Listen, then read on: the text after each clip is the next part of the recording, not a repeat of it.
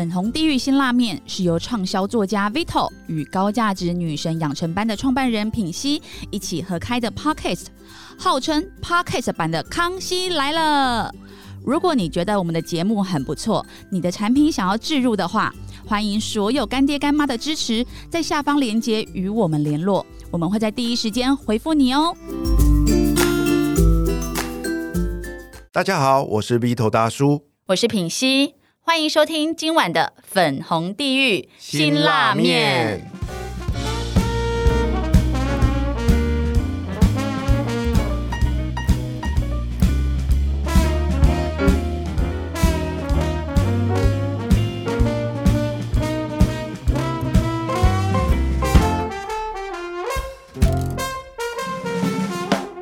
邀请来陪我们吃这碗辛辣面的来宾是谁呢？哇，大家知不知道全台湾有两个非常有名的馆长哦？一个啊是那个那个哎品心你知道的，整天在那边耀武扬威的馆长，对，就是要揍人的，全身都是肌肉，满脸的横肉的馆长，对，被枪杀的馆长，对，哎对，被枪杀的馆长。另外一位呢，哎，则是呢这一两年来在这个台湾哦，突然间爆红崛起。我跟你说，我为什么会知道他呢？我看只要被他写过的人都爆红。我真的很希望他可以有一天也来，就是他的脸书也可以分享我。所以这一集呢，是在品心女神千拜托万拜托，我才厚着脸皮不要脸的私讯这个我们的这位馆长说，你可不可以来上我们的节目？让我们来掌声欢迎全台湾最有名、最著名、最美丽、最善良的一位馆长。他有另外名字啊，叫馆长小编，但是我还是觉得他是馆长。那我们来欢迎我们最受欢迎的馆长彭冠伦，冠伦，欢迎。Hello，Vito 好，品熙好，我是馆长小编关伦。哎，我一直以为馆长小编呢，就是我一直以为他是个，就可能是个二十六七岁那种无敌美少女，结果她竟然是三个孩子的妈妈，三个比你还多一个哦。对啊，我都两个我都没时间看书了，她还可以看那么多书，而且我告诉你哦，她的身材没有比你差。哇！大家可能没有注意到，观众小编他有一个兴趣就是跑步，他常常在上班前就跑去跑步，所以你看他的身材是很 fit 的。哎，你你为什么要注意人家身材？因为我会没有，因为我会跑步啊，所以我们就是很哎，就每次看到在网络上，尤其是这种哎同温层，就是他们有跑步的习惯，你就会觉得哇，好棒哦！你确定你的身材是有跑步的身材吗？为什么我看不出来？因为跑的比较少嘛，对啊。好哇，哎，我觉得你今天怎么邀请到这个馆长小编呢？我也我也非常的好奇耶，因为啊，所以你是在呃图书馆里面在管理这个图书馆吗？对。可是全台湾有这么多图书馆，为什么偏偏它特别红？哎，这就是我也觉得很神奇的地方哈。其实啊，我有做过一些统计，在录这期节目之前啊，全台湾呢每个乡镇都会有一个叫公立的图书馆，嗯，加起来听说是三百多个了啊。然后呢，可是这个是公立的哦。事实上，在每个学校也都会有图书馆。像我们曾经采访过的这个丹凤高中的图书馆主任这个一慧老师，是他也是另外一种馆长。对呀。OK，那事实上还有还有一些是私人的图书馆，嗯，所以全台湾的图书馆馆长加起来，哈不啷当，我觉得有破千。嗯，可在这一千个里面，在过去的人生里面，我们很少听到有人在讨论某个图书馆的馆长是谁这件事情。是，可是从去年开始，哎，我每天只要一滑脸书，我就会看到有一个馆长的发言，然后他下面全部都是一些作家啊、有影响力的人物的留言啊。他就是从去年那时候跑出来，啊，今年呢，他就出了自己的第一本书。什么？他去年才开始窜红而已吗？我怎么觉得他已经很？就是感觉资历很久了。嗯，这个我们可能就要请我们的馆长来跟我们大概跟我们的听众朋友介绍一下。哎，你是怎么样变红的？啊？快教我们。我也不知道大家所谓的红是怎么样。其实我写我的粉钻已经很多年了，在我没有当馆长的时候就开始写。如果要再回溯的话，我觉得应该是在那种大学无名小站的那个年代，我就是个会记录生活事情的人。所以说，当馆长之后，我就自然而然会把我在图书馆看到的一些事情，或者是一些感受啊、想法，然后读书的心得，就会想要把它记录下来。然后，其实刚开始写的时候，那个赞都是个位数的，都没有人看呢。那你刚开始是写写什么啊？刚开始不是当馆长，我就写读书心得，写一些教养小孩啊、小朋友的事啊，但是没有到日更，就是说想写就写这样子。然后，当我越来读越多书，然后就开始觉得，嗯，好像大家都有讲到说要日更，然后要去记录，要分享。对，才能发挥自己的影响力。然后我就开始有意识的去日更，然后有意识的去生活，然后去注意图书馆里面发生的事情，然后把它写下来。因为我觉得这些东西如果没有记下来，就很容易忘记了。但是写下来之后，啊，重点是发现大家在看，然后还有人来回想，就发现原来这些事情其实看起来是很小的事，但是有些人看到会勾起他一些回忆，或是他有一些想法。这原来对大家是有影响力的。那大家所谓的爆红，就是好像很多人知道，大概是在去年五月份的时候，因为去年这个五月份大概是疫情的期间，但是去年比较特别，就是说，呃，学校是停课，但是图书馆是开放的，然后我们就开始发现有些学生会来图书馆用图书馆的电脑上学校的线上课程，然后我们会帮他。解除电脑使用时间的限制啊，然后拍下这些孩子们在图书馆啊使用电脑的身影啊，就因为这样子的一篇文章，好像就突然大家意识到说，哦，原来每个乡镇都有的公共图书馆，其实在停课不停学的期间，有那些可以帮得上忙的地方。然后文章就开始转传，然后就有媒体啊来采访，然后从此以后流量就不一样了，然后受到的关注的程度也不一样。哇，我有听到一个重点哦。事实上，在爆红之前，其实你已经默默的在笔耕了非常多年了，哎。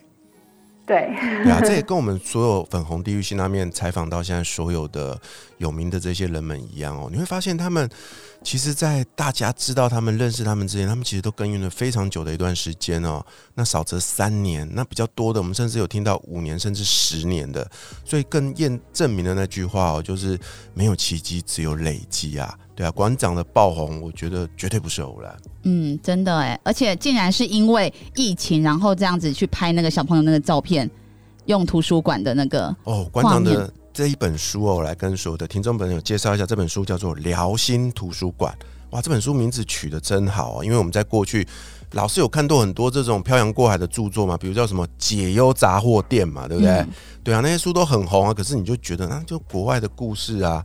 哎，你第一次读到一本是从台湾土土产的哦，辽新图书馆，我真的看了之后超骄傲、超有成就感的，你知道吗？为什么？因为来自台湾。因为来自台湾，而且是我们的一个乡下，它不是什么我像我们天龙国的这种很厉害的图书馆，没有。哎，不然是哪个乡下？多乡下。中南部来，我们让馆长来介绍一下您服务的单位好不好？哦，我服务的图书馆在云林的一个乡镇，就是我们中中横人口。你可能在台北的人很少，就是留意到云林这个地方，你可能会直接跳过它。不会，我跟你说，我我对云林超有感，因为我过去有一个前男友，他就是来自云林，然后呢，我都说他很偷闲。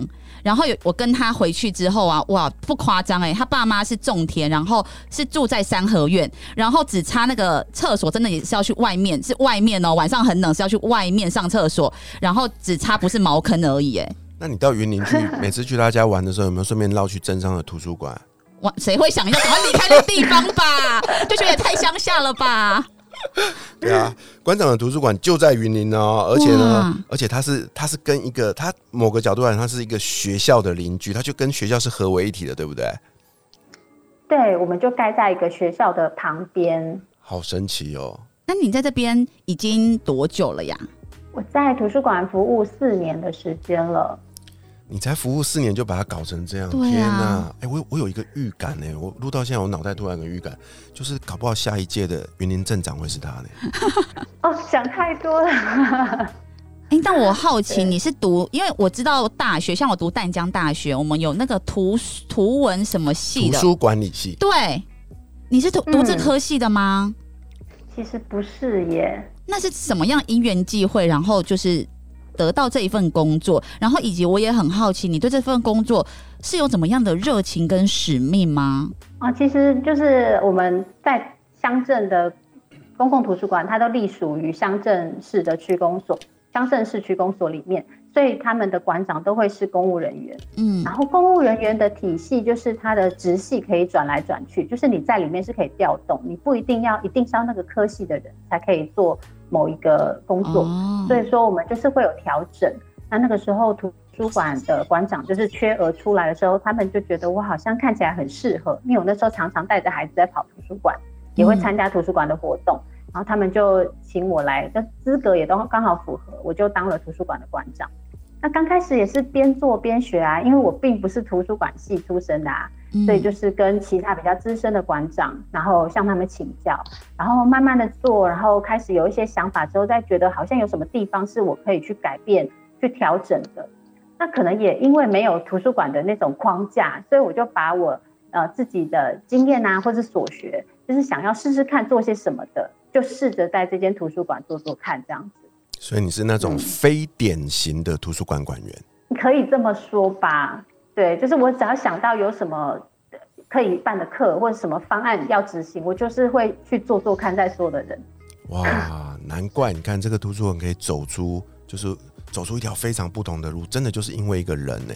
所以在这期节目里面，我想要跟馆长来聊一个主题哦，就是我们在这一路上哦，常常包含自己啦，包含面对很多的年轻的朋友，都会一直讨论一件事，就是什么样叫做一份有意义的工作。OK，尤其。很多人呢，像我们这个年纪的人，就会对这个叫所谓的公务人员有一种先入为主的看法，就是就是无聊，然后一成不变，很会 很会念书，然后但是很没有服务的热忱。对，就是就嗯，凡时间到了，我准时下班，我不要再去怎么加班，然后多扛别人的责任。对，所以我跟品熙从小从来没有一个选项叫做要考公务人员。当然有另外一点是我们的很不会念书，不爱念书啦。对对，但是呢，哎，这几年我发现不一样了。无论我们到任何的这叫做呃呃呃叫做什么区公所啊、市公所啊，我发现哎，跟以前的印象都不一样嘞。然后呢，每个人都彬彬有礼，然后服务的效率也变得很好。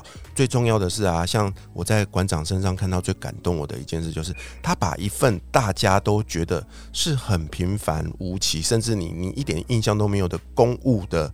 这份公职的工作做的这么的有声有色，所以这集我想要来请教一下馆长哦，你到底是怎么样做到这一件神奇的事情啊？尤其你又不是本科系的，然后呢，你又是一个这样子，哎，因缘机会被调动到一个小镇图书馆，你为什么会做出这样子与众不同的一个选择呢？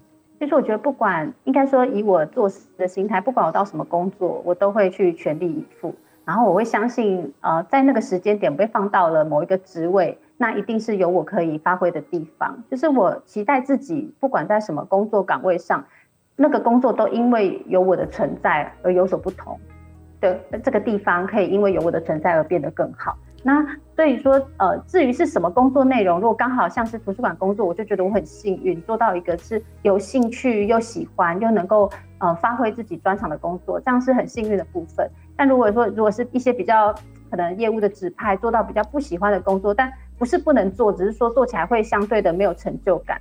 所以在众多的公务人员当中，我觉得我是相对非常非常幸运的。然后至于呃，在例如说你说我们在乡下的一个小图书馆，但有时候你要去看那个，不是看你的资源缺乏，不是看你的很小。就像去年疫情的那个事件，如果说今天它发生在一间六都的大图书馆里面。这个孩子可能不会被任何一个管员发现，说他需要呃协助。尽管有一个管员发现了，他知道说他可能电脑要上课需要延长时间，但是他不见得有那个权利可以去马上替他解决。他可能会说，这个我们可能要，这是我们的规定，我们还要在寝室上级，我们再询问看看，就错失了那个及时帮助的时间。所以有时候会觉得，我们虽然很小，虽然我们资源很有限。但就是因为这样，我们才可以接触到每一个走进来的民众，然后可以直接跟他对话。然后因为是馆长，所以我可以马上做决定，马上符合这些孩子们的需要。对，所以这个部分也许呃呈现出来就是大家所想要看到的那种，就是对孩子们的关心啊，跟体贴，然后是一个跟一般大家对公务体系什么依法行政啊，依照规定比较不一样的样貌。哇！我刚才听完之后啊，Vito，我其实感受到就是她本身就是一个内在非常富足的女人呢。因为她说她做任何事情，不管她做什么事情，她本来的个性就是全力以赴。你看哦，她全力以赴，所以她就会她的本来就是她的心态就是会我会全力以赴，所以她真的做出全力以赴的行为，最后她真的也创造出来一个非常丰盛的结果。就她一开始就是就像那个 Eric 讲的，be do have。就他就本来就这样的人，而且我觉得在他的世界没有什么叫做匮乏，哎，对不对？这可能有些人被指派到那些地方，可能就觉得哦哦，因为政府怎么样，所以我们拿不到什么资源什么的，抱怨东抱怨西。但是从他的世界的观点来看，他反而都觉得，哎，就是因为这样，所以我们才会可以再多给别人什么帮助。他不是去看那些我没有的东西，哎。对啊，他在这本书的前半部哦，写了非常多在图书馆的日常的小事。我告诉你哦，每一件我读来我都觉得不可思议。比如说呢，诶，因为他是馆长嘛，所以他可以马上做决策，对不对？所以他看到这个小朋友啊，他来上课，他可能到一半超过电脑使用的那个时间限制，他就马上。请求请同仁协助把那个把那个时间限制解除掉，嗯，你知道吗？比如说，哎，他看到有人在图书馆里面呢，就是要等家人来，呃，就是就是没有办法来接他，他会主动愿意的说，哎，我来我来陪你等，我来陪你等你的阿妈或者是妈妈来接你，甚至乎，哎，他还会留自己的电话跟小朋友说，如果你有需要人帮忙，你可以打电话给阿姨。这个如果在我们的这种五都发生，我告诉你。我告诉你，可能就会引起很多的纠纷。比如说，为什么你要留电话给我们家的小朋友？嗯嗯。为什么你你你你你要陪他怎么样？所以我在说，我们常说是这个常以前常听人家说乡下人情味很重啊，都市很冷漠。读这本书的时候，我真的深刻感受到那种很巨大的差异。嗯，对啊，像品心，你们家住的旁边就有一个非常大的图书馆，你你去过不？有这件事吗？完全略过，哎，可是我也很好奇，哎，就是像呃馆长，我自己啊，我不知道听众能不能知道馆长都平常都在做哪些事情，因为我一直都以为这不就是按照什么书名然后分门别类是这样子吗？还是其实馆长他在做的事情，其实跟我们平常所想的、以为的是不一样的？嗯，你刚才说的，大家对一般图书馆的概念，就是图书馆有很多书嘛，就是我们要借书还书，把书放到书架上。然后，当然，图书的采购其实也是我们的工作，怎么选书。然后，其实现场，也许在大的图书馆会有很多组，什么图书采购一组啊，办推广活动的啊，或者是听社呃等等的，都会分开。但是在我们这种小镇图书馆啊，就是馆长全部要做这些的决策跟决定，然后自己就是一组带着馆员做。这也是我叫馆长小编的由来，因为我最后发现，呃，连图书馆的脸书我都要自己创，然后我还要自己做海报，然后文案我全部都活动文案都要自己写。然后如果说这个角色在学校，我们会说他叫做校长兼壮中嘛，嗯，那在图书馆我就觉得我就是馆长兼小编，所以说就是在小镇的图书馆里，这些事情全部都要一手的打理。也许你有人有人手可以帮忙，但是你只是告诉他们要怎么做，但是主要的决策，像我们要办什么活动，要联系什么讲师去接讲师啊，所有的课程，然后所有的公文啊、盖章，每一张水电费、网路费、马桶不通啊、读者投诉啊，就是最后还是我们第一线，你就要出面去处理这样子。那你真的是包山包海全包哎！冒昧请问一下馆长，您的这个图书馆里面到底有多少的公职人员？有几位啊？哦，我们的图书馆里面，我我们小镇有两间图书馆，然后我带着五个馆员，就是处理这两间图书馆的大大小小的。所以你是两间图书馆的馆长？对，因为一般乡镇只有一间，但我们地方的人事争取之下，我们盖了第二间，但是编制上只有一个馆长，所以就是我一个人要管两间图书馆。哇塞，那是怎样？一三五在左边这一间，二四六在右边那一间，还是你都固定在同一间？我固定在同一间，但是另外一边就是要去往返用跑的这样子。哇，离很远吗？不会啊，就都在我们的小镇上而已，所以其实距离不是太大的问题。很难想象什么叫小镇，小镇到底有多近？小镇不就是？哎，我们的小镇就是小小的，我们人口才两万多个人，那至于幅员平方公里，我不太确定，大概开车十分十五分就都会到啦，还好。哎，那你在成名了之后啊，有没有一个状况，就是你只要一出门啊，不管到哪，就很多人就跟你打招呼，馆长你好，馆长你好，然后你就从出门到回家，你的手就一直摇，就放不下来，有没有这样子啊？没有啦，大家想想的太夸张。其实我们真的在上班的时候就是平凡到不行，也许我经过还没有人。知道我是谁，就是做我们平常该做的事情，这样子。哇，今天我们在录节目这一集的今天哦，我们刚刚在闲聊，大家知道吗？跟大家分享，就是今天馆长代表镇长去致辞，因为今天很多学校毕业典礼，然后镇长分身乏术，就说：“哎、馆长，你帮我去一下吧。说不定大家更开心，好不好？” 结果就每个主管都代表去不同的学校，对，代表镇长去致辞啊，去颁奖这样。我真的觉得这是一份呃一个很让人感动的故事哦，就是说我们刚刚说我们要讨论一份有意义的一份工作嘛，对不对？那你看从小到大，嗯我们都想要在都市长大的小孩子啊，都想要就念很多的书啊，去找一个很大的公司啊，然后就算我要去当图书馆，我一定要找那种全省最大间的图书馆，干嘛去一个小镇当图书馆？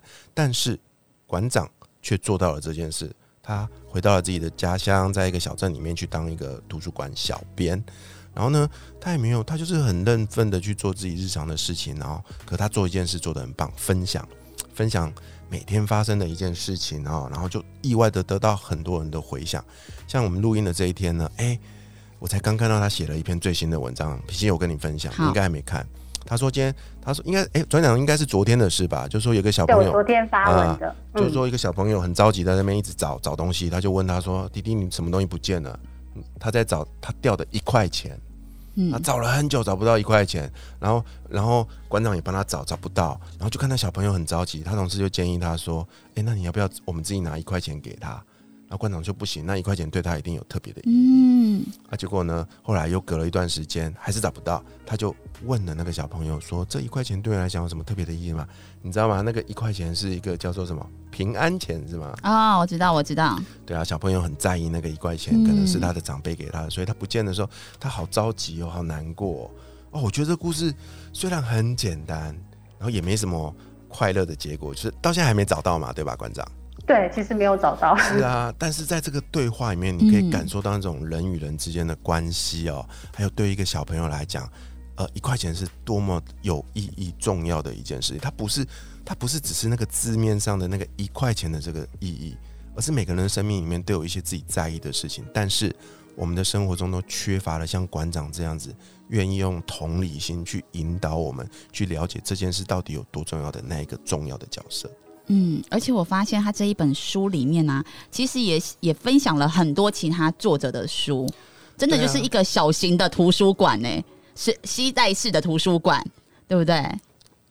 那馆长他有说我自，己在阅读的过程中，我很喜欢去读这种引经据典的书，就是嗯透过一本书就可以带你找到很多书。那我也希望我自己的书也是可以这样子，所以我就只是去呃搜索我之前读过的书，然后跟这些有什么关联，都尽量把它写进来。那我也希望大家可以透过这本书，能够书单就此开启，可以认识其他更多很棒的作者跟很棒的书籍。确实，因为如果说像 Vito，我最近说，哎、好，我要休息了，我要开始认真看书了。老实说，书这么多，然后呢，我不一定有办法挑到我喜欢的书。但是透过如果看馆长的书，哎、我觉得他这一句就是引经据典这一句，我觉得我我蛮有兴趣的。然后我可以因为这样子，我开始去看。我觉得这个对一般人的帮助会更加省时间，更加的知道说哦，我到底要的是什么。有一些人就是可能看了一本书，就是想要看一本书，但是又觉得哇好多、哦，不一定可以看到自己要的。所以我觉得哎、这样还蛮棒的耶。可是这里面好像没有看到有 Vito 的，是不是？啊，对啊，因为他们图书馆里面没有我的书。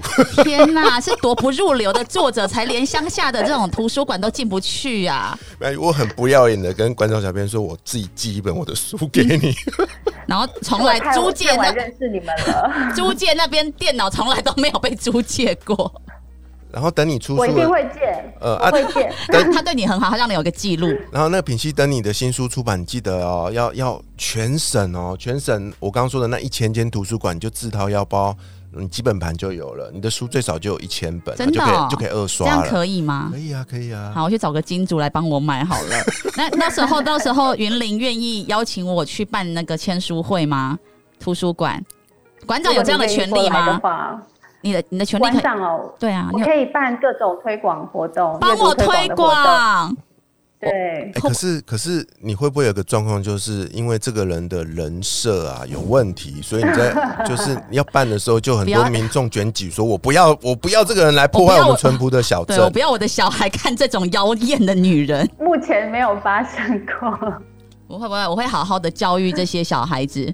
对，哇，好开心哦！透过这一集的这个介绍呢，诶，我们又多听到了一个在台湾这个呃小城镇里面非常感动人的一个真实的一个故事哦，也跟大家来有机会去介绍了这一本非常好看的新书哦。那希望大家都有这样的一个机会，可以重新透过这本书去知道什么叫做有意义的一份工作。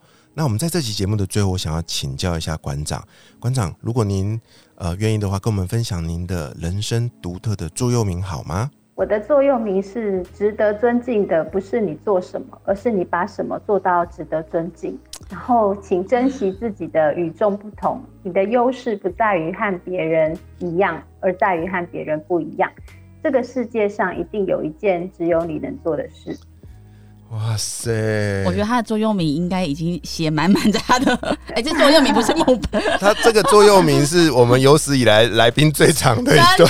因为我觉得他已经很很收敛了，好不好？因为我觉得他依照他他读读的那个书量，一定是有太多太多的就是金句是可以讲的。而且我觉得他完全就实践了他的座右铭诶。我觉得从他刚刚第一句话讲出来的时候，我就是鸡皮疙瘩哎，因为他就是真的在实践这件事情啊，他不是要一个人人好的头衔，然后我去做，而是只要是我担任这个职位，我就会把它做到令人尊敬。没错，所以下一次啊，我们如果有机会，有机会到这个馆长服务的这个这个小镇的时候，记得哦，不要再去吃那些美食了，不要再去看那些什么东西了，直接到馆长的。办公室里来找他，跟他聊聊。那是云林的地标了。欢迎欢迎。好啊，再次谢谢馆长来到我们的节目。下一集呢，我们将请馆长小编继续跟我们分享更多关于他的故事。我是鼻头大叔，我是品心女神，粉红地狱鲜拉面，我们下集见，拜拜。